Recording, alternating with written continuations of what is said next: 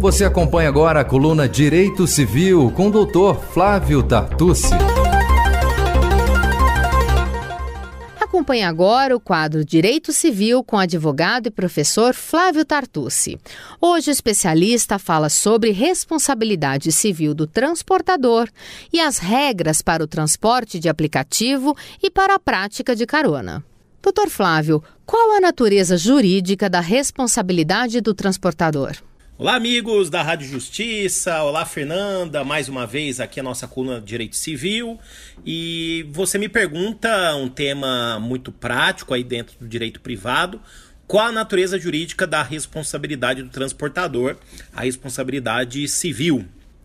Bem, desde o Decreto-Lei 2681 de 1912, na interpretação que foi dada esse decreto que tratava da responsabilidade civil das empresas de estradas de ferro, desde a interpretação que foi dada pelos nossos tribunais, notadamente quanto ao artigo 17 desse decreto, a responsabilidade do transportador tem natureza objetiva, entre outras coisas, diante da chamada cláusula de incolumidade, porque o transportador assume uma obrigação de resultado de levar o passageiro ou aí também a, a, coisa, a carga que está sendo transportada até o seu destino com segurança.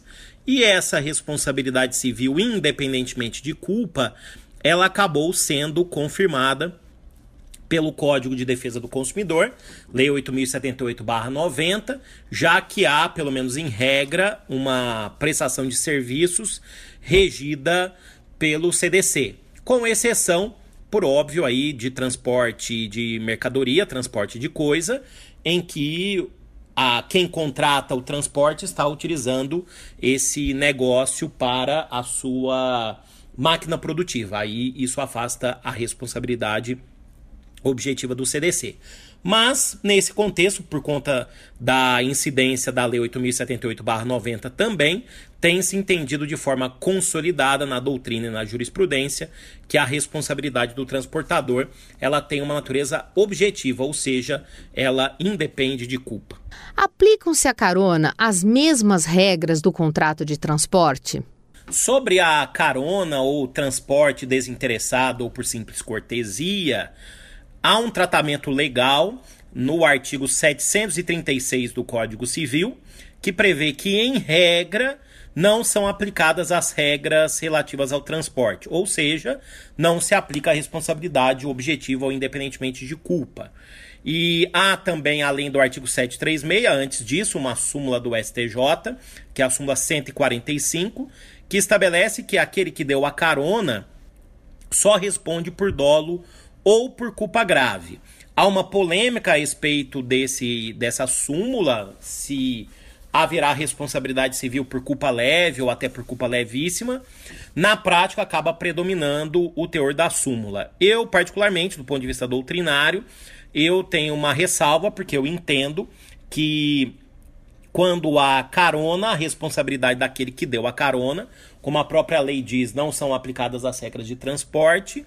Essa responsabilidade deixa de ser contratual objetiva e passa a ser extra contratual subjetiva. Então eu entendo que não é só por dolo ou culpa grave que aquele que deu a carona deve responder.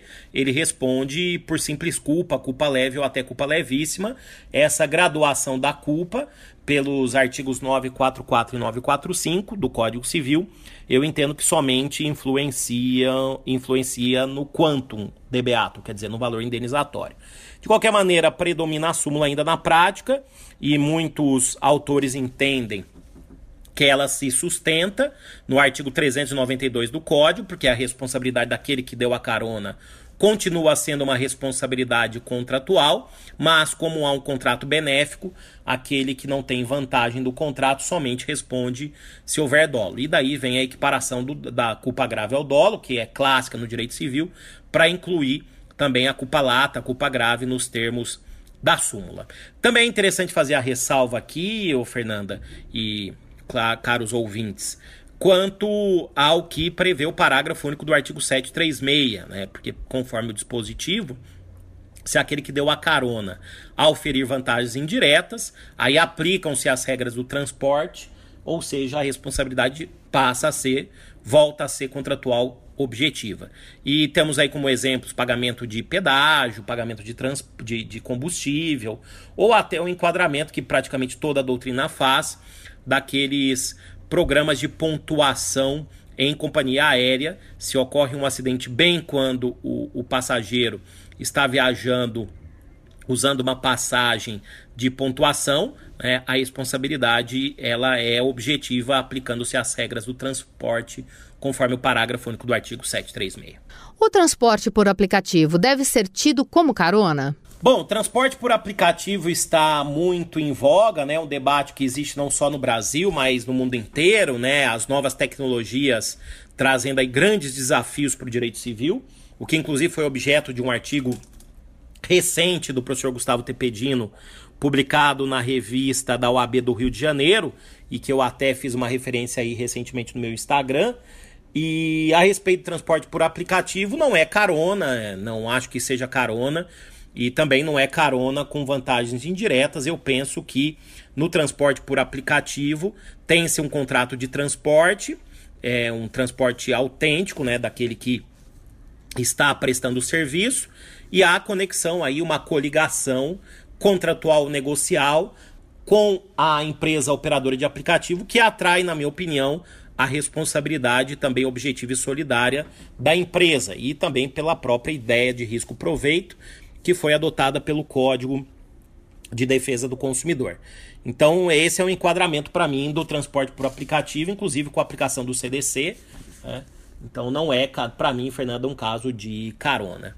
Esse tema é um tema muito interessante, como as novas tecnologias, e eu pretendo aí voltar a assuntos correlatos nas minhas próximas colunas aqui na Rádio Justiça. Muito obrigado a vocês, meus ouvintes. Muito obrigado, Fernanda, toda a equipe da Rádio Justiça. Uma boa semana e até nossa próxima coluna. Até mais. Você acompanhou o quadro Direito Civil com o advogado Flávio Tartucci. Ele que é doutor em Direito Civil pela USP, mestre em Direito Civil comparado pela PUC e professor Dr. Flávio Tartucci está toda terça-feira aqui no Defenda Seus Direitos, tirando dúvidas e comentando algum assunto ligado ao direito civil.